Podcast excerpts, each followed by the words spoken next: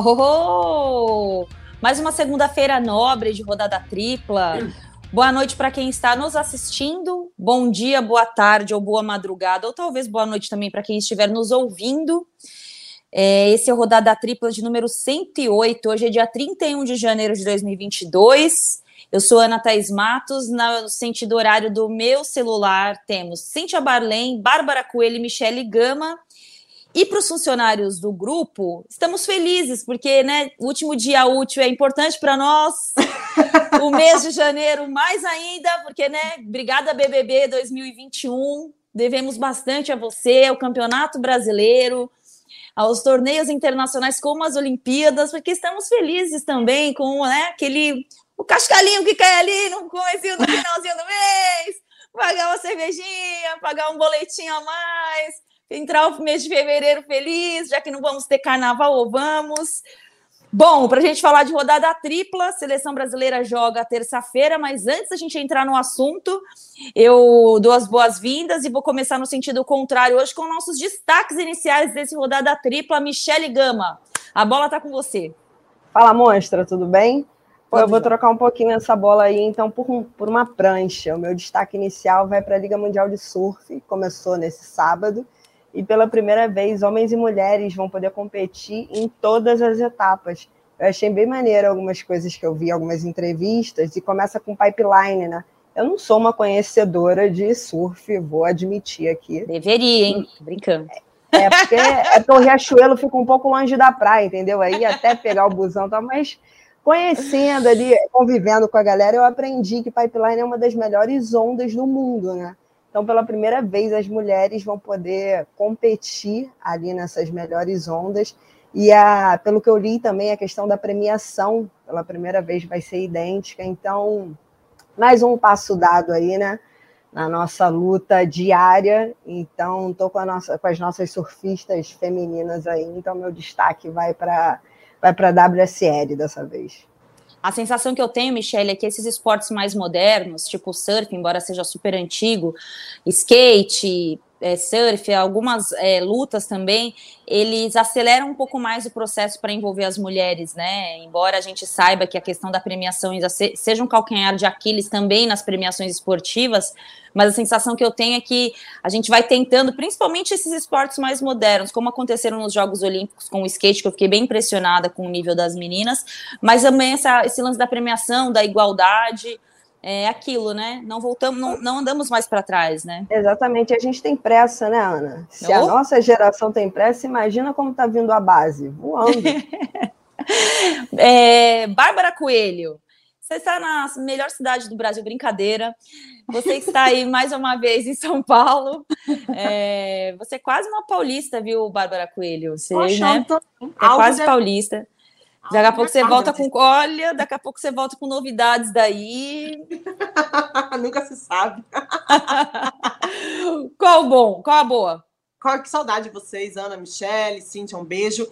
Bom, é, você estava falando de premiação, eu não ia falar exatamente disso, mas acho que vale a gente pegar como ponto de partida os esportes individuais, né? Acho que eles conseguem conversar um pouco mais sobre essa realidade. Falando de tênis, os Grand Slams já conseguem fazer isso, né? De, de igualar essa premiação. Aí eu queria falar do Rafael Nadal ontem, que demonstra, né? É, aquilo que a gente geralmente fala aqui. Você pode fazer uma escolha, né? Entre ser um puta atleta reconhecido por isso e ser um grande homem também, uma puta atleta e uma grande mulher. E quando você une as duas coisas numa mesma pessoa e a gente tem a oportunidade de acompanhar esse cara, realmente é de, é de encher os olhos e, e, e agradecer por viver nessa geração. E por viver numa geração que é um cara que quer dar o exemplo, né? Que se posiciona, que fala sobre assuntos relevantes e importantes. Então a gente está falando aí do Rafael Nadal, que ontem, depois de 5 horas e 25 minutos de jogo, virou uma partida. Ele está com 35 anos, a gente sabe que questões físicas são muito muito determinantes para os jogos do Nadal, né? Porque ele tem muitas lesões, ele sofre muito quando os jogos duram muito. Mas ontem, depois de estar tá perdendo dois sets, virou o jogo se tornou o maior vencedor é, entre os homens de Grand Slam, com 21 Grand Slams. E é um cara que a gente está aí para bater palma, para futuramente contar para as outras gerações que existiu uma pessoa, existiu um exemplo que não cansa. Ele não deve mais nada ao esporte, mas ele não cansa de ser um, um baita exemplo. E um Australian Open que não sentiu a menor falta do Novak Djokovic. fez questão de não tomar vacina, né? Não viajar, não participar da, da competição, mas não sentimos falta de Novak Djokovic e temos que agradecer todos os dias por, por existir Rafael Nadal. Quando a gente. É legal esse destaque, né? Porque quando a gente olha, o, é, eu particularmente olho o tênis, é, quando a gente pensa nessa fase maniqueísta que a gente vive da, do, da, da, da sociedade num todo, de escolher o melhor, quem é o melhor, é o Messi ou o Cristiano Ronaldo? É o Guardiola ou é o Klopp? Eu não sei quem, eu não sei quem. Sempre quando eu, tra eu, eu trabalhei cobrindo, não cobrindo tênis, mas escrevendo sobre tênis quando eu estava logo no começo da minha, da minha carreira, e eu sempre gostei muito do Nadal, porque ele sempre me inspirou no sentido de ser um esportista. Ele é um competidor. Então, assim, tem jogo do Real Madrid, ele está assistindo. Tem jogo da seleção Isso. espanhola de basquete, ele vai assistir. É, jogo das meninas ele, da seleção espanhola, ele estava lá colaborando, assistindo. E ele gosta da competição, né? E se reinventar como ele se reinventou. A Bárbara falou da questão das lesões. É, o cara tem 35 anos, forte, psicologicamente forte, né? Eu estava assistindo ontem, eu não assisti o jogo, porque estávamos, né, Bárbara, é, em evento no Esporte Espetacular, mas eu assisti o, o, o, a reprise, né, à noite. E aí eu fiquei falando, quando ele empatou, eu, eu peguei a reprise já do empate, né? Quando ele empata o 2 a 2 Eu fiquei me perguntando, e eu queria ouvir isso de vocês, assim. Em qual momento vocês acham que o cara fala assim, cara, vai dar para eu virar isso aqui. Vou, não vou desistir, porque estava 2 a 0 O terceiro set ele estava perdendo, ele vira o terceiro set, e aí ele vira o jogo para o 3 a 2 E assim, num, num, com força, é, força mental, força psicológica. E é curioso, porque quando eu olho, você olhava o, Medvedev, é, o Medvedev, o russo, ele já estava com cara de derrotado, né? Sim. Porque embora ele sacasse para 200 km por hora, ele já estava assim, cara, Porra, mete 2 a 0 no cara, tô ganhando o terceiro jogo, esse filho da mãe me vira o 7. O que, que esse infeliz está fazendo aqui que não vai me deixar ganhar esse Australia Open? Para você, Bárbara, o que, que você acha? Assim, que, que, em qual momento se dá na cabeça de um cara com o tamanho do Nadal? Fala, eu, eu vou jogar isso aqui e vou virar essa, essa porcaria, vou empatar e vou virar.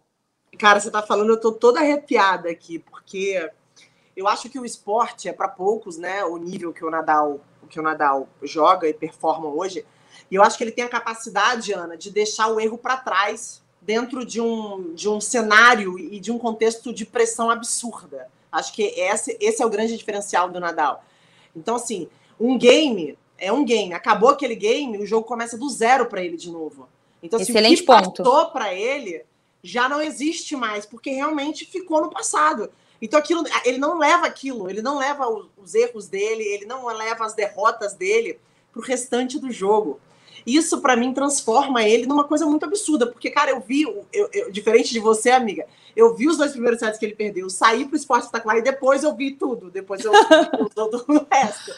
E ele tava mal nos dois primeiros sets. O que é pior, tipo, não é que ele perdeu, assim, óbvio que era um jogaço, mas assim, ele tava mal, inclusive fisicamente, que é onde ele vai melhor, né? Que é o início do jogo. Então, assim, a virada é uma virada absurda de um cara que consegue, dentro de um contexto de pressão, se reinventar o tempo inteiro. É. 5 horas e 24 minutos, gente. Não é meia horinha, não. Esse cara é muito absurdo. Eu, sério, isso é uma coisa que me emociona. Assim, eu fico toda arrepiada só de lembrar e falar dele. Tem um ponto importante na narrativa desse título do Nadal, que é um detalhe, mas eu acho muito é. importante, porque as pessoas fizeram questão de destacar que ele é o maior vencedor no masculino. É, e antes não tinha isso, não, gente. Era não. o maior vencedor, e isso é, eu lembro muito do Djokovic tratando isso, né? Quando questionaram ele, quando ele, ele bate recorde de conquistas de Grand Slam, ele fala: Olha, eu não sou recordista, não. Recordista é a Serena Williams. Confesso que sou carente de Serena, porque ela é uma das minhas maiores ídolos no esporte, assim.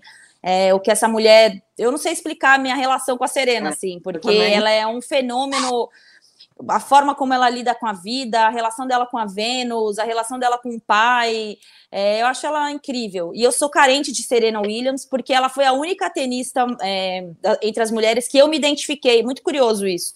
É, nunca fui muito fã do estilo da Sharapova, apesar dela ter sido um ícone do esporte também, entre outros nomes. Eu sou e a própria Naomi Osaka, que é um fenômeno também, mas a Serena ela me bate diferente. E eu fiquei carente de Serena Williams, mas ao mesmo tempo eu fiquei feliz em entender que os caras também aceitaram esse recorte, porque bem ou mal eles ainda são maioria na mídia, né, Michele? Então eles enfiam goela abaixo e aí a história é sempre contada pela metade, né? Ah, total. Mas é porque a Serena ela desce goela abaixo mesmo, né? Acho Senta raquete, foi... literalmente. é, acho que, foi meio... acho que sempre foi meio assim. A galera teve que ir, em muito entre aspas, se acostumando com ela naquele espaço. Ela, como uma mulher negra, que veio da periferia também, de conquistar aquele espaço ali num esporte que a gente sabe que é elitista, né? E não só conquistar um espaço, mas ganhar e ser uma das melhores. É, realmente, a gente começou aqui num nível muito alto de conversa. Serena Williams e Rafael Nadal, eu não sei onde a gente vai buscar mais referências. Michele, até a roupa dela, eu lembro que era muito criticado que ela usava, muito criticada. E depois ela reverteu isso e passou, tipo assim, meu Deus, a roupa dela é até nisso ela conseguiu reverter, porque ela, é. nossa, ela é tão superior assim que ela conseguiu impor a roupa dele. Eu vou jogar com essa roupa, vou jogar com cristais, vou jogar com o que eu quiser, entendeu? Total. É Mas é o que Inclusive, já pesquisei muitos lookinhos da Serena. Falava, ai, quanto será esse macacãozinho? Custava, Também? sei lá, 20, ah, 20 mil dólares. Olha esse tênis, 5 mil dólares. Não, eu nem jogo tênis, mas procurei já a raquete. Só para entrar num carnaval de tipo de Sereno Ilhas. Tu acha que eu vou perder essa chance? Oh, essa marra toda? Que isso?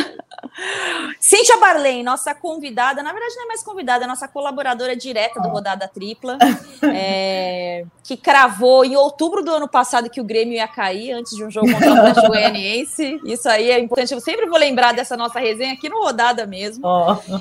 É, e hoje de volta aqui com a gente, com a, com a participação indireta de Antonella Barlen ao fundo também, que a gente é. pode ouvir a resenha dela ao fundo, ainda bem. Cíntia, fica à vontade para dar o seu destaque inicial e também comentar aí sobre os nossos destaques iniciais.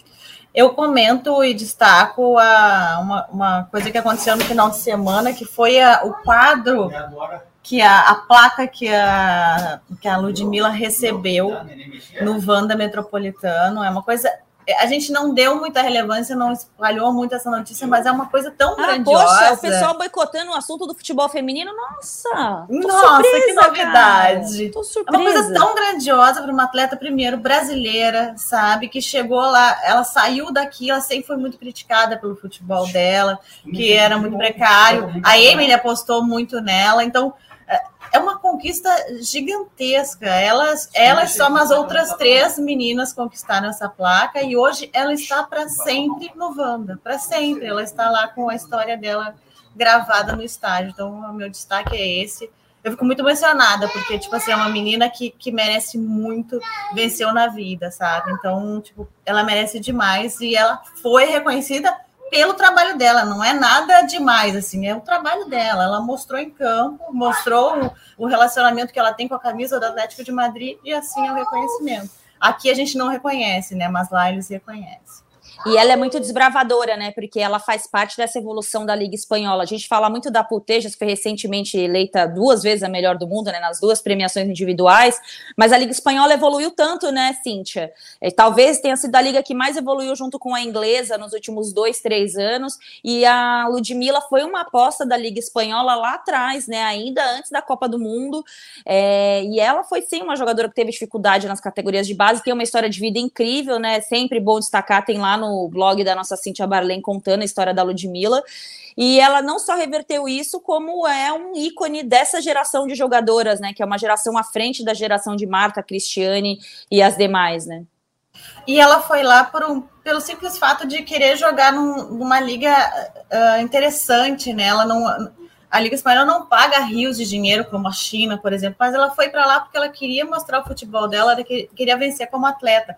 E realmente, Ana, como tu falou, ela foi importante também para essa virada de chave na Liga Espanhola, né? Ela tem um futebol dela uh, da velocidade, da força, é uma coisa que a, a, Espanha não tinha, e a Espanha também aprendeu com o futebol dela, também aprendeu a, a é, ter essa força também, esse arranque também, e, e se espelha muito nela. Eu acho que é um conjunto que ela acrescentou muito para o Atlético de Madrid e também para a história do, do Campeonato Espanhol. Muito bem, começamos bem o nosso rodada tripla. O meu destaque inicial, que já me reclamaram que eu sempre, ah, você faz o destaque de todo mundo e nunca dá o seu. Eu sempre esqueço, porque eu já parto para o outro assunto, porque eu fico sempre comentando os nossos destaques, que eu acho que é importante para a gente também dar uma atualizada nos assuntos. Mas ainda na carona do assunto do tênis, eu queria falar da Bia Haddad Maia, né, que foi finalista em duplas, perdeu, ficou com a, a em segundo lugar, né, foi vice-campeã no Australia Open. Mas é legal porque fazia muito tempo que uma mulher brasileira não chegava numa final de Grand Slam, né, eu acho Acho que a gente fala de Marister Bueno, de um tênis também muito, de um esporte muito boicotado dentro do Brasil. O tênis feminino já é boicotado no mundo. No Brasil, então, nem se fale, né? Então é legal é, destacar isso da Bia conseguir chegar numa final de Australia Open. Lembrando que nós tivemos uma dupla nas Olimpíadas de Tóquio também, que tinha acabado de se conhecer, formou, conseguiram conquistar uma medalha. Então, a gente tem é, mulheres praticando tênis no Brasil, precisa de oportunidade, de investimento, mas infelizmente eu acho que para essa geração não vai rolar. Porque se a gente não aproveitou o boom do Guga, se a gente não aproveitou uma medalha de bronze nos Jogos Olímpicos, né? para impulsionar a prática de tênis, mas que ainda é um esporte bastante elitista. Então eu sinto muito, mas queria deixar aí os meus parabéns para a Bia e para Ana Danilina que chegaram na final aí e acabaram perdendo para as tchecas, que eu vou me arriscar a falar o um nome aqui, mas eu vou me dar mal, então é melhor não falar nada. Bom, para a gente começar. Pô, adorei esse destaque Clube da Luluzinha, hein? Curti Cara, estamos muito, aqui para enaltecer os nossos e detonar os outros, né? Esse é o VIP que eu gosto. Inclusive, a gente precisa fazer um rodada tripla só para falar mal do Big Brother, gente. Também acho. Mas não vamos falar muito, não, porque a gente tem que gostar do Big Brother, porque ele é importante para a gente em janeiro. Vamos lá. É... Para a gente começar a falar de seleção brasileira, não tem como não falar de seleção brasileira. Eu acho que embora ainda seja um assunto que muita gente fala, ah, a gente só liga para a seleção brasileira na época da Copa do Mundo, mas em todo o jogo do Brasil, o Brasil está nos trend topics, a audiência da TV Globo está alta. Então, vamos falar de seleção brasileira sim, e eu quero usar um recorte que nós já demos um spoiler aí nos nossos últimos rodada, né, nas últimas edições do Rodada, que tem me incomodado um pouco, e eu gostaria de ouvi-las, claro, para a gente falar especificamente sobre os atacantes da seleção brasileira do Tite. Eu vi que o nosso Bruno colocou uma tarde aí, faltam sete jogos para acabar o ano da seleção brasileira, pensando já em Copa do Mundo. É, o Tite tinha a ideia de pegar as últimas rodadas de eliminatória, caso o Brasil não influenciasse no resultado da classificação de outras seleções e disputar a eliminatória com o time B e pegar o time principal e tentar fazer alguns amistosos, não vai acontecer. A FIFA já vetou, né? O Brasil não vai conseguir, vai ter que disputar a eliminatória que não vale nada nesse campo horroroso com o time principal, e isso é um dos temas do nosso rodada hoje também, mas eu já queria começar a colocar na roda aqui para vocês. Eu trabalhei no jogo contra o Equador, naquele jogo caótico da arbitragem do Ilmar Roldan.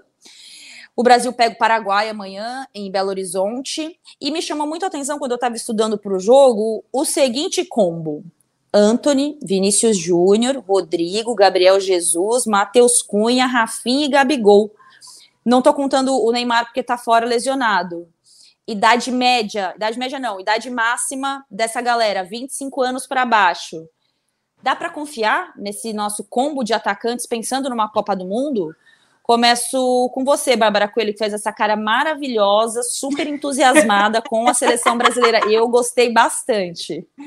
Ah, então, Ariana, é difícil, né? Porque assim, muito próximo da Copa do Mundo e me parece uma falta de confiança é, em como resolver alguns problemas do ataque dessa seleção, né? Que é uma seleção pouco criativa, é uma seleção que depende muito de um jogador que é o Neymar. Então, assim, sem ele, a sensação que eu tenho que o Tite está aproveitando mesmo para testar todo mundo, como se ele não tivesse muito uma, uma ideia na cabeça do que ele realmente quer para essa Copa que já acontece esse ano. Então, o que, que ele está fazendo? Ele está pegando vários jogadores que vivem bons momentos em seus clubes, cara, vamos trazer para cá. Vamos aproveitar que o Neymar não está jogando, que o Neymar tem lá a vaga cativa dele, e vamos ver o que, que a gente adapta aqui. Eu gosto, eu acho que são jogadores talentosos, mas ainda acho, e aí eu vou, não vou me estender para não ser repetitiva, porque isso você sempre tema, é, eu sempre bato nessa tecla aqui na, no rodado, eu acho que você, combina, é, você com, é, concorda comigo, Ana a gente adora o Tite, a gente, né, a gente admira o trabalho dele, enfim, é, não é isso. Mas eu acho que ainda é uma seleção muito previsível, ainda é uma seleção assim, que você, por exemplo, você quer fazer o quê? Você quer fazer com o Matheus Cunha, jogue de nove parado, nove é, fixo. Coitado, gente. Não é esse jogador. Eu não aguento as pessoas que defendem o Tite achando que tá legal o Matheus Cunha jogando de nove. É Amigos, é eu amo vocês, mas tá muito difícil para mim. É, então, assim, é, não, não são jogadores. Eu ainda bato. Acho que para mim, mas quando eu olho, o que me preocupa na seleção é que quando eu olho eu não vejo o time. E é isso que me frustra. Eu não vejo falar assim, puta, então tá, então o Matheus Cunha, né, ele vai jogar com um pouco mais de liberdade, com movimentação, o Brasil joga assim um 9 fixo, de repente o Vini né, caindo pelo lado direito, ou então cai pelo lado esquerdo, pensar ali em como trazer o Anthony ou o Rafinha num primeiro tempo, eu não consigo enxergar isso. Então, acho que para mim, mais do que as peças, Ana, eu tenho muita dificuldade em ter hoje um pensamento muito otimista em relação ao processo criativo da seleção brasileira que acaba envolvendo o, o Tite e esse grupo, né? Como eu gosto de jogar sempre umas bombas na mão da Michelle, eu vou amaciar com a Cíntia e jogar na mão da Michelle para ela dar uma manchete para a gente colocar no nosso rodada tripla. Ô, Cíntia, é, me chama a atenção aí nesse combo de atletas convoca nessa convocação é que não tem nenhum grande goleador vivendo uma uhum. fase goleadora. O Gabigol atua no Brasil, mas está em começo de temporada, não teve uma fase goleadora na última temporada. O Rafinha não é um goleador. O Matheus Cunha é o mais próximo disso. O Rodrigo, eu acho que é um teste, né? Eu acho que se o Neymar tivesse é, recuperado ele, não teria sido convocado. É, Vinícius Júnior é um jogador que está em evolução, talvez aí o principal nome.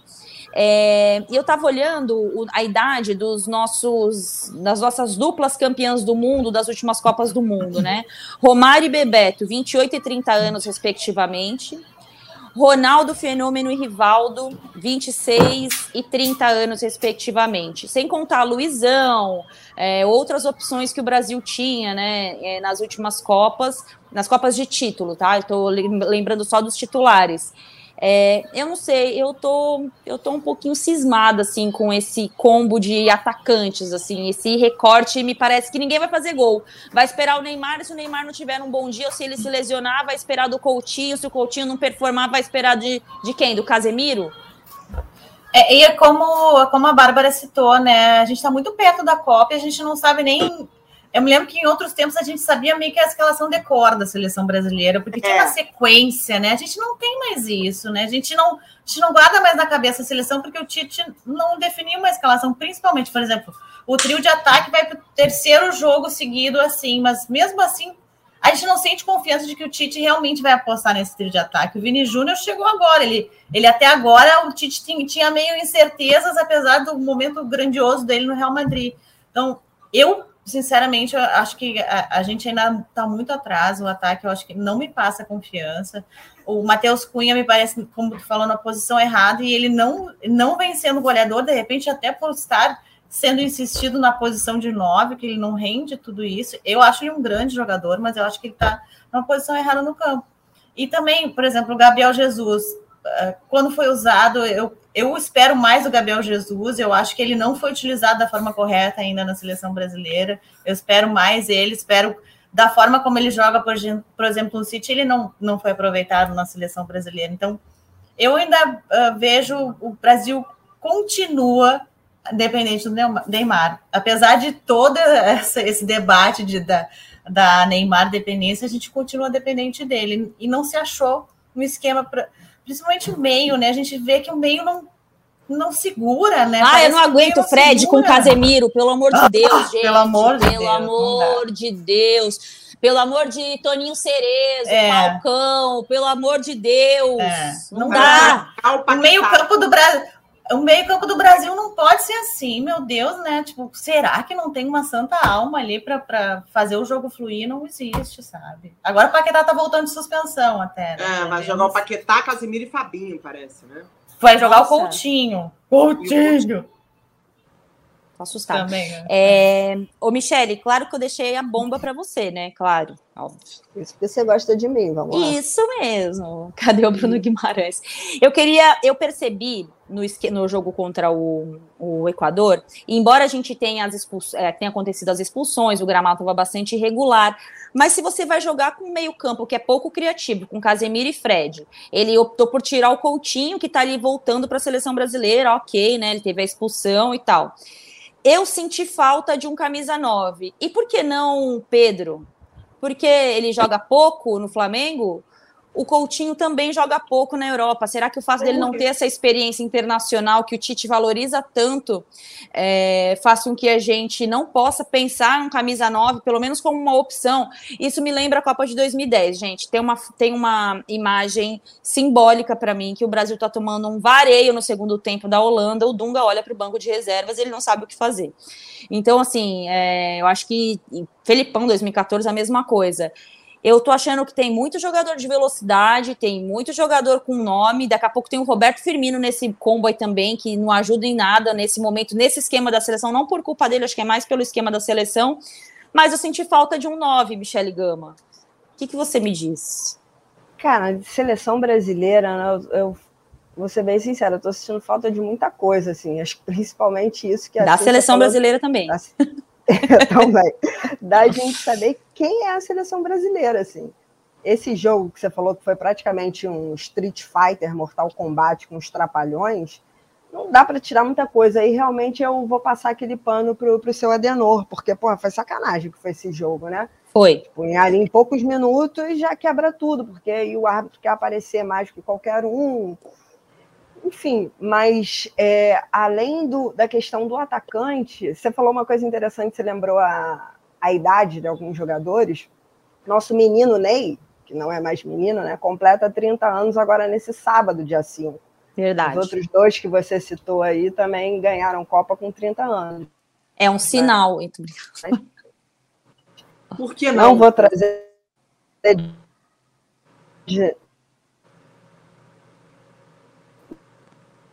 Não. Tá- eu voltei ou eu caí? Eu voltei? Aí, voltou. Agora voltou, amiga. Segue Tá, eu só eu acho que o Tite ele tem uma questão de ser muito insistente, né? Isso que você falou de não colocar o Pedro, é, não convocar o Hulk. Ele tem uma insistência ali que ele vai até onde ele pode e é muito da cabeça dele, mas acho que isso é um perigo quando faltam 10 meses, quando você tem poucos jogos ainda e você ainda não tem nem o que pensar de opção. Por isso que você falou, ele vai olhar para o banco, ele vai ter quantos jogadores de velocidade, ele vai ter quantos jogadores que jogam ali mesmo de centroavante. Nosso meio-campo vai ser mesmo essa coisa estática, parada, vai ser lançamento do Casimiro o tempo todo. O goleiro ele já definiu, vai ser o Alisson mesmo, não vai?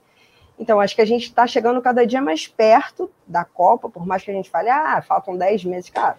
A gente sabe que daqui a pouco começa a rodar aquele, aquela musiquinha já é Natal, não sei aonde, e aí? E a Copa do Mundo já foi.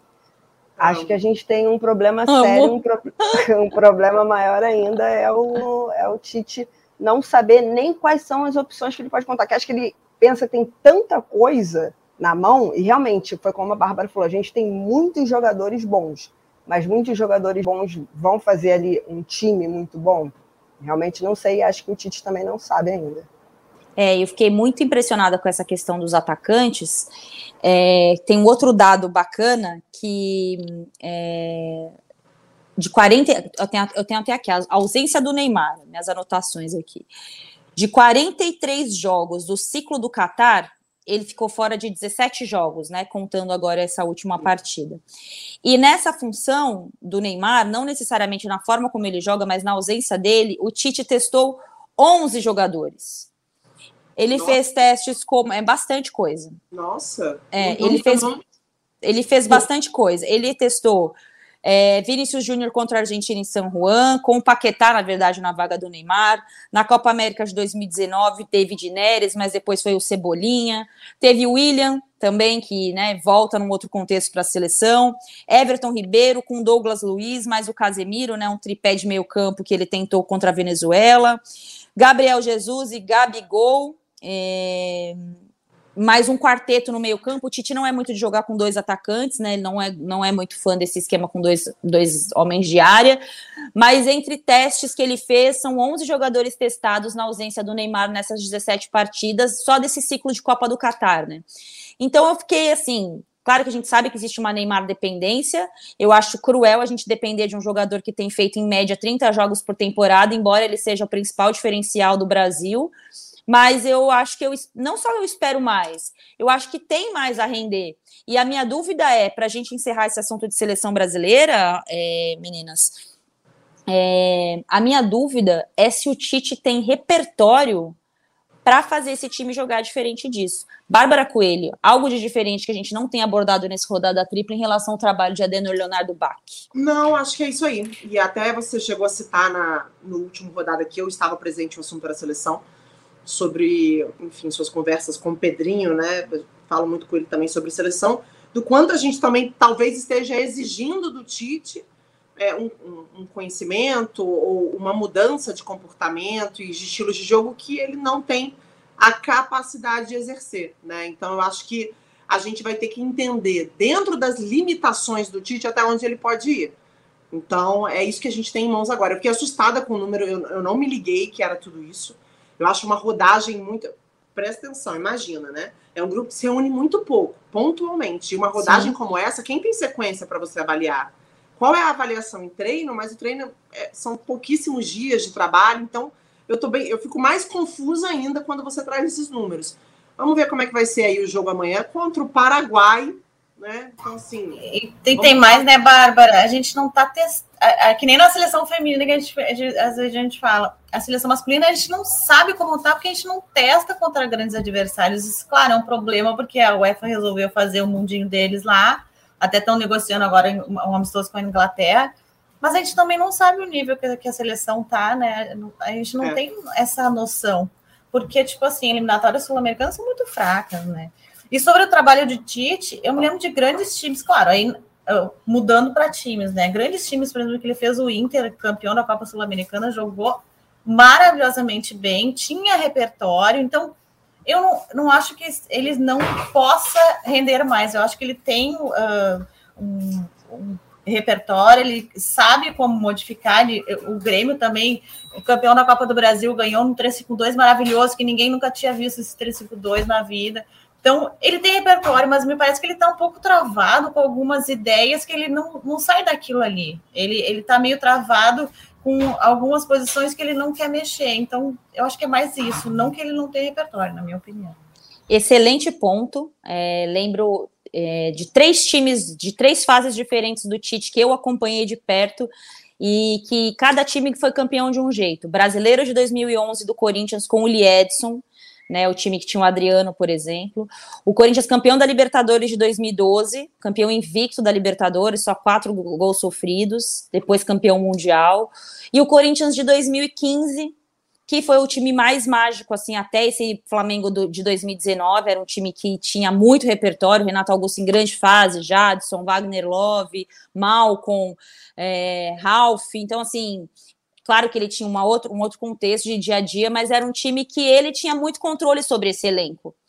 E ele tem controle sobre a seleção brasileira, porque ele é o técnico que teve que os outros técnicos não teve que é tempo para trabalhar. Ele é um dos poucos técnicos, eu vou assim, eu posso até comer bola, mas ele é um dos poucos técnicos que ficou de uma Copa e foi para outra Copa, mesmo tendo perdido o título. Michele, nós temos dois, dois, é, dois pesos aí na balança, né? Um de cada lado. O Tite, treinador de clubes, o domínio que ele tem sobre o elenco dele e algo que ele poderia repetir dentro da seleção brasileira, né? O que é que na sua cabeça faz com que ele esteja tão travado, essa palavra ótima que usou agora a nossa Cintia Barlém? Cara, acho que é pressão, Ana. Boa. Assim, porque você não. É, é, muito ruim você comparar. Eu entendi completamente o que a Cintia falou, que você também trouxe, mas é isso. No clube, o cara tem o dia a dia, né? Ele sabe ali que o jogador tá com problema na família, não sei o quê. Por mais que o Tite acompanhe esses jogadores que vêm para a seleção brasileira, não é a mesma coisa. Eu já acho mó errado quando essa galera, por exemplo, no prêmio da FIFA, quer comparar um treinador de jogador de clube com um jogador de seleção. Cara, é totalmente diferente, são outras categorias. É o que a gente brinca, não jogam os mesmos campeonatos, então não tem que ser colocado na mesma prateleira, na minha opinião. Mas o outro ponto também é que, assim, se o Tite, nesses clubes que ele, que ele passou, ele conseguiu formar, ele conseguiu trazer o elenco, ele tinha repertório, Cara, na seleção brasileira, ele pode ter a peça que ele quiser. Tipo, ele não tem ali um. É, como é que eu posso dizer? Ninguém vai virar para ele e falar: ah, esse daqui você não pode. Não, ele traz um dali, traz outro de lá, ele tem as datas, ele sabe, ele sabe o que tem do calendário. Então, assim, tá tudo sendo entregue para ele. Foi isso que você falou, ele tá até com tempo. Ele conseguiu manter dois ciclos, assim. Então, eu realmente acho que a questão é mais pressão. Porque, querendo ou não, o treinador de seleção brasileira é, deve ser uma pressão absurda, né? Porque o cara, na cabeça da gente, na cabeça dele, me parece que ele é o melhor técnico do Brasil. Para você ser técnico da seleção brasileira, eu não sei se é muito muito assim esse pensamento, mas para mim é de tipo, ah, se o cara é, foi colocado como técnico da seleção brasileira, ele é o melhor técnico que tem ali. Ou se você for trazer alguém de fora. Mas então eu acho que é muita pressão sobre o Tite e a questão do tempo também, de que o Brasil não ganha uma Copa do Mundo. A gente vai igualar agora, né? Se eu não me engano. 24 anos. É, exatamente, 24 anos. Então, acho que a pressão aumenta. E, então, acho que essa questão do Tite vai muito por pressão. Ele não mexe, porra, vou mexer nessa peça aqui se não der certo. Mas, cara, assim, eu acho que ele não fica de qualquer jeito ganhando ou perdendo a Copa do Mundo, então ele tem que arriscar. Acho que tem que ser isso, assim. Tira um pouco essa pressão, esse tirar um pouco esse mundo das costas, né? E vamos para cima dele, Denor. Vamos para cima deles. O nosso Rafa Barros me lembra aqui que a trajetória do Tite é muito parecida com a do Didier Deschamps, técnico campeão do mundo com a França, né? É, ele foi eliminado nas quartas, ele perde uma competição é, é, continental em casa, é, começa a ser questionado, emplaca um ciclo e depois acaba sendo campeão. Gostei dessa lembrança, Rafa, é isso aí. Eu gosto, lembro também do, do Joaquim Low, né, técnico da Alemanha, o ciclo enorme que ele teve, e pela primeira vez, com certeza deve ter acontecido com algum outro técnico do passado, mas aos meus olhos, eu não me lembro de, de técnico no Brasil ter conseguido esse ciclo tão longo como é o caso do Tite, né? O ciclo longo que eu digo não é só de pré-copa, é entre duas copas, porque geralmente a gente perde Copa, demite, com exceção do Dunga, que eu nunca entendi muito o que aconteceu, que ele virou técnico, mas ele só foi técnico da seleção, depois ele treinou o Inter, enfim. É, então eu gosto de, de lembrar que o Tite tem esse tempo para trabalhar, mas ao mesmo tempo acho que a gente teve três bons argumentos. Eu acho o, o repertório limitado, Bárbara concorda, a Cíntia já acha que ele tem mais repertório, já demonstrou isso em outros clubes, e a Michelle falou de pressão, acho que são pontos importantes a gente avaliar o trabalho do Tite daqui para frente.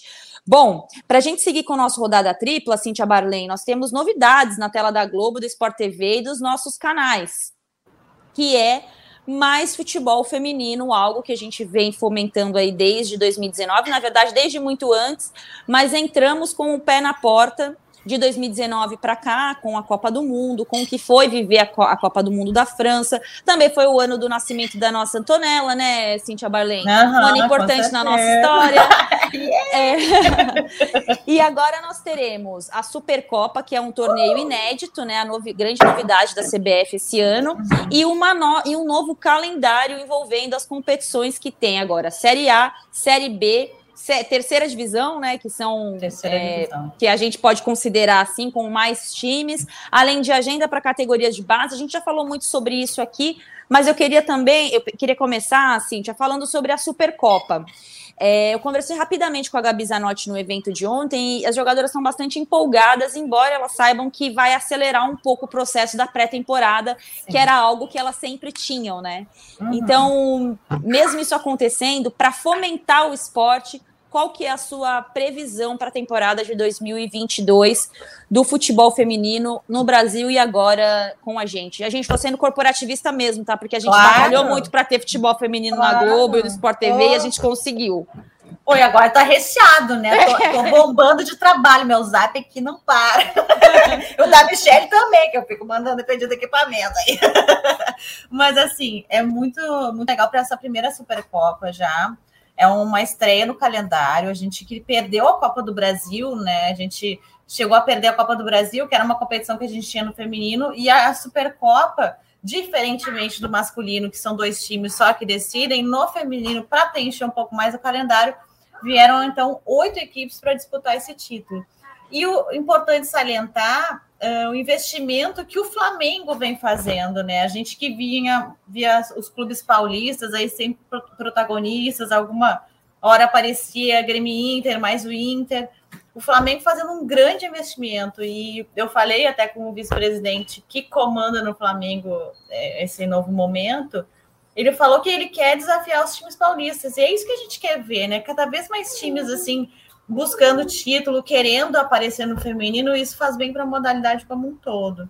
E eu acho que esse ano a gente vai ter ainda mais uh, jogos de qualidade, né, Ana? A gente estava vendo a qualidade dos jogos subir no Brasileiro Série A1. A gente, nossa, pode ser que no, na Supercopa a gente não tenha um nível alto, porque realmente, como você falou, a pré-temporada curtinha, mais curtinha, mas já ter atletas de alto nível e o brasileiro, sério, eu, eu espero muito para esse brasileiro desse ano não aposto minhas fichas que já tem jogo ganho para o Corinthians, porque vem muita gente grande aí, Palmeiras também uh, contratou muito bem no mercado, então eu espero grandes, grandes jogos, já começando com Palmeiras e Corinthians na abertura da Supercopa, né? Não quero nada menos. Né?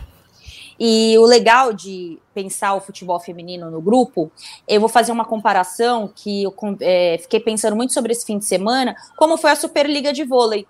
O próprio NBB, né, que a, o grupo teve um acesso, teve um, um, um ele foi determinante, porque você fomenta o que está acontecendo ali, né? Você estimula ter campo melhor, um horário que às vezes funciona melhor para transmissão, você estimula os times a investirem mais em contratação, em logística, em dinâmica. É, e a gente fez com que a Superliga se transformasse nesse grande produto que é hoje, né? A Superliga Feminina, em audiência especificamente, é altíssima, é um produto bonito, é um produto agradável, né? Bonito no sentido, os ginásios são bem organizados, a torcida é, tá sempre o ginásio lotado, né? Antes da pandemia, principalmente. E eu acho que tem um paralelo muito grande com o futebol feminino. E para muitas pessoas que falam assim: ai meu Deus, a Globo tá indo atrás do futebol feminino, que não sei o quê, blá blá blá. Gente, se a gente não começar agora, a gente talvez não começasse nunca. Não importa se chegou atrasado ou não, o importante é que chegou.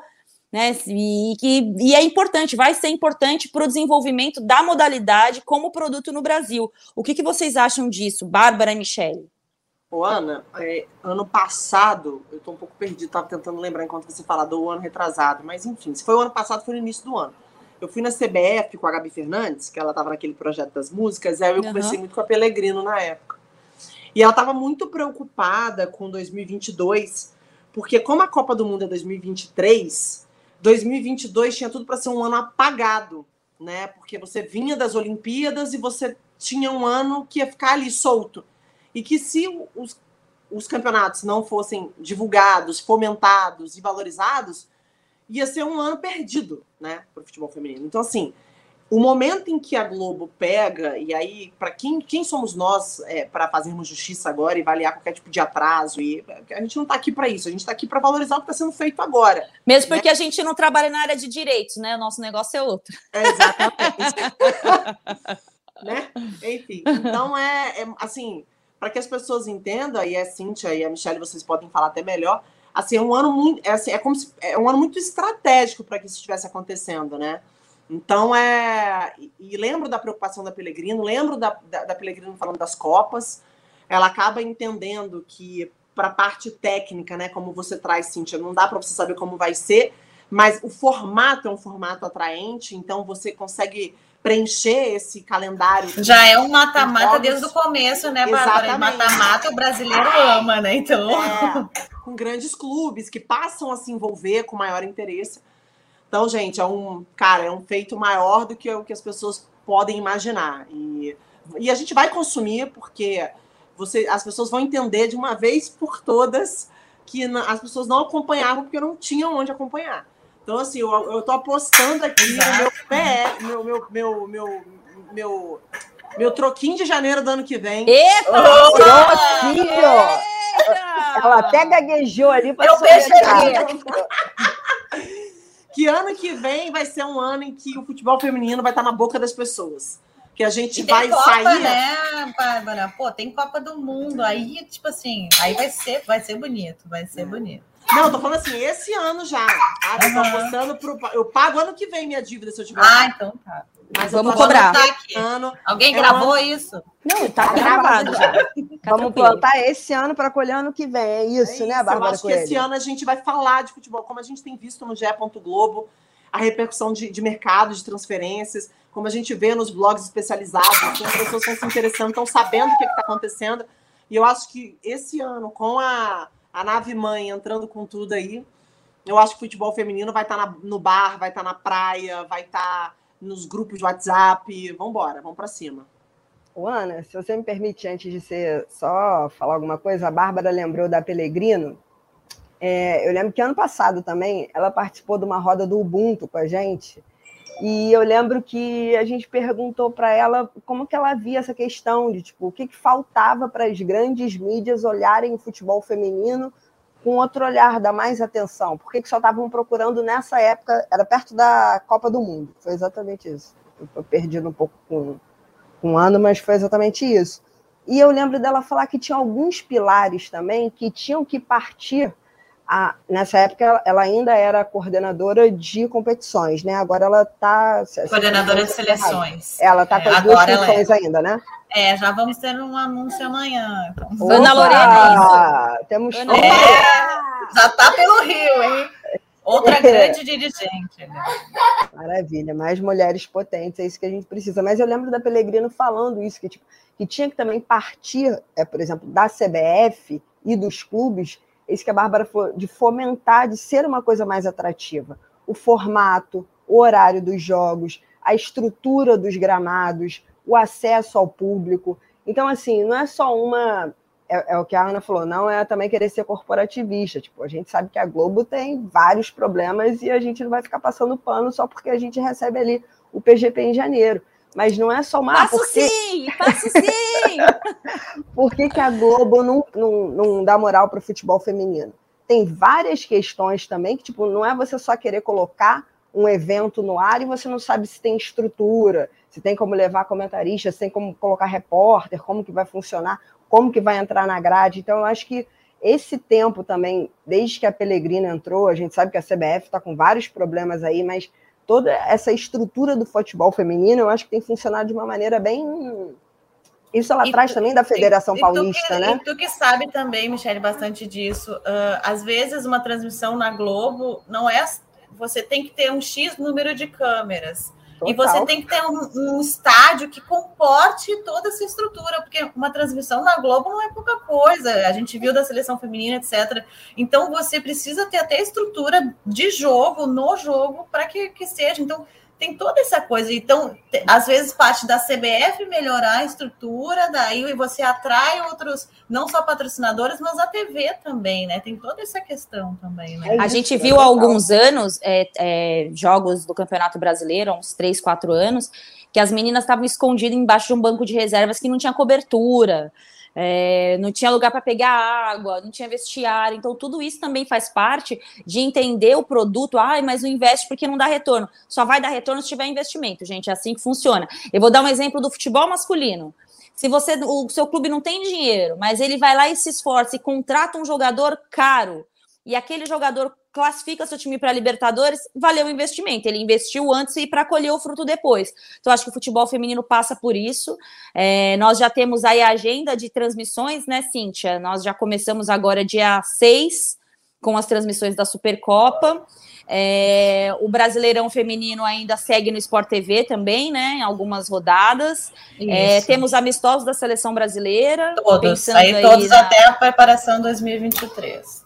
E depois a Copa do Mundo e também os Jogos Olímpicos. Então dá o serviço aí, Cíntia. O que, que nós podemos esperar nas próximas semanas?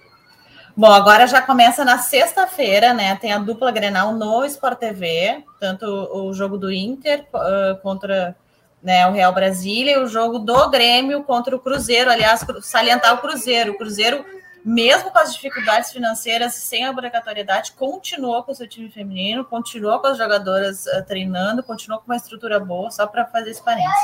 E aí, domingo, no dentro do esporte espetacular, minha filha tá gritando, agora tá cantando. ela tá emocionada, que são os Tá vibrando com a gente, tá é... vibrando com a gente aqui com o futebol feminino. E aí, domingo, tem o jogo do Flamengo contra o SMAC, e também tem o jogo Corinthians e Palmeiras, os dois jogos dentro do esporte espetacular, para brilhantar aí, para dar mais futebol feminino. Eu sei que a Bárbara também é uma ele tá sempre querendo botar uma coisa que eu brigo muito, colocar tática, colocar futebolês de futebol feminino. A gente mudar o disco um pouco dessa história é. de sofrimento, que chega de sofrimento, chega de sofrimento. Ai, gente, ninguém é assim... aguenta mais. História Não. de superação das Não. mulheres. Gente, a gente supera mesmo. Inclusive, é. isso é um bom tema para a gente pensar para o próximo rodada tripla, porque todas as vezes que me pediram uma opinião sobre por que, que a, a, a Putejas ela é tão importante? Falei, gente, além dela jogar o que ela joga, que isso aí a gente, né, todo mundo tem obrigação de saber que trabalha com futebol, o nível de futebol que ela pratica, mas é uma nova narrativa, né, Cintia? Ela já fala mais de bola, mais de tática, uma nova geração que não Sim. esquece o que as pioneiras fizeram no passado, né? As engajadas que brigaram e que ainda lutaram, porque não tem nada conquistado no, quando se trata de, de mulheres, né? No esporte não tem nada conquistado na vida, mas ela já responde mais sobre futebol, sobre o fomento do futebol feminino, sobre a importância da Liga Espanhola, sobre a importância da Liga dos Campeões.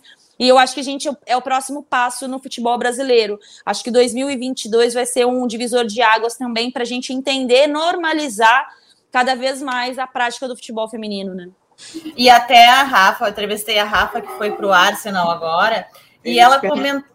Ela eu falando... Rafa que eu vi que você ela.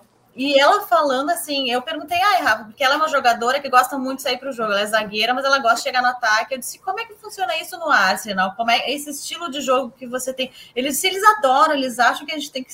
Ela fala muito futebolês e claramente a tática. Não, porque a gente tem que sair jogando, porque eu e a outra zagueira, minha companheira, a gente tem que chegar ao ataque, porque a gente tem que liberar as laterais, etc. Então, já é outro assunto, né? Já se fala de tática no futebol feminino e a liga inglesa é uma coisa espetacular, assim. Até vou publicar amanhã essa entrevista e, e ela falando exatamente de tática, assim, de coisa de, de futebol mesmo, sabe? É, dá gosto de ver que a gente não precisa mais falar de sofrimento, sabe? De ai meu Deus. É legal tu cultivar a história, mas tu pode virar a chave para a gente crescer um pouco mais, né? Eu acho, Cíntia, Cíntia, é, é aquilo que a gente já conversou, é sair do lugar comum, gente. Para ontem. O negócio já aconteceu já. Já passou. É uma coisa. Mas é um negócio pauta. também que elas vão falar se a gente perguntar, né? Assim, Exatamente. É, é importante. Elas importante não também, se negam a falar de nada. É, é importante também uma coisa que a Ana sempre fala aqui, mas a galera pode, né? Deve estudar um pouco futebol feminino. Futebol feminino não é só para mulher, não, gente. Não é só para mulher assistir, não é só a mulher que tem que reportar, produzir, narrar, comentar, não. É para todo mundo. Então, para a galera, nossos colegas também que vão participar aí desse maravilhoso calendário, não vamos ficar contando só a história de superação, não. Vamos procurar estudar qual é a tática, qual tudo. Qualquer coisa aqui, a gente tem pelo menos umas três especialistas aqui, ó. Eu passo o WhatsApp da Ana Thaís, da Cintia Barman e da Bárbara para vocês, tá bom? Eu não, é quero difícil, ouvir de, né? eu não quero ouvir de ninguém a seguinte frase. Ah, é porque a Ana Thaís que entende. Não, amigo, você tem que entender ah. também. Quem você comenta tem que, entender, tem que entender. Porque eu não falo isso, não. Eu vou comentar um jogo do masculino, eu falo, ah, eu não vou falar sobre esse jogador, não, porque quem sabe aqui é o fulano. Não, não, amigão. A gente Já tivemos polêmica, né? Já tivemos polêmicas recentes, né? Tem que saber, né? Tem que saber, pelo amor de Deus. E outra coisa, por um ano em que, quando fala de futebol feminino ou de algum atleta em destaque como a Putelhas, não fica aquele silêncio nas mesas, né? Pô, pelo amor, né? Tá pelo feio, amor. viu, gente? Tá feio, tá é. virando, é. tá virando fofoca aí.